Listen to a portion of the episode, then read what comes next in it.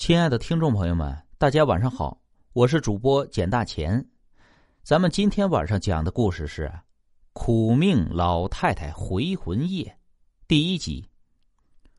村里有一个老妇人，叫做吴贤惠，村里人都称呼她为吴老太。这吴老太一米五的身高，体型消瘦，总是弓着身子在村中踱着步。从背后望去啊，她就像是一个小孩子。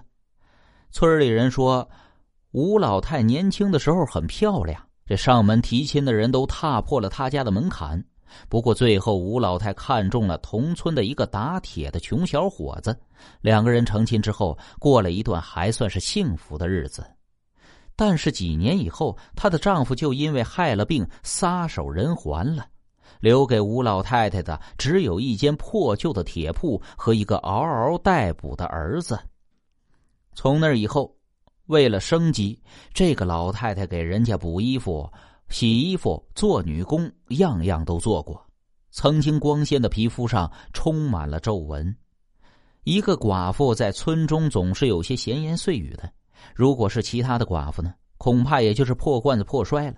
但是吴老太太洁身自好，不久也就没有人再敢谈论她了。他操劳了十几年，吴老太太总算是把儿子拉扯大了，这一家子总算可以享享清福了吧？哪知道养的儿子是个白眼狼，讨了媳妇以后就嫌弃老母亲，让他自己在家中柴房里面，说是要分开过。于是老太太就整日是粗茶淡饭，他儿子却是餐餐鱼肉，满嘴流油。不过没多久，这老太太心力憔悴，一夜之间白了头发。有一天犯了心绞痛，她就去找儿子，问能不能带他去县里面的医院看看。他儿子说：“心绞痛，我自己有的时候还会心绞痛呢。哎，没事小毛病，还看个啥呢？我看你啊，就是想讹我的钱。”老太太听了儿子这话，心口更加的疼痛了。慢慢腾腾的拄着拐杖回到了柴房里面，趴到桌子上捂着胸口急喘。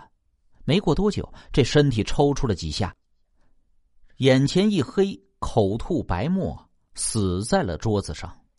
几天之后，吴老太太的尸体因为腐烂了发臭，才被路过的村民发现了，告诉了他儿子一家。他儿子只好替吴老太太办了葬礼。晚上的时候盘算了一下，葬礼收支还让自己亏了些钱，这就让他有些生气。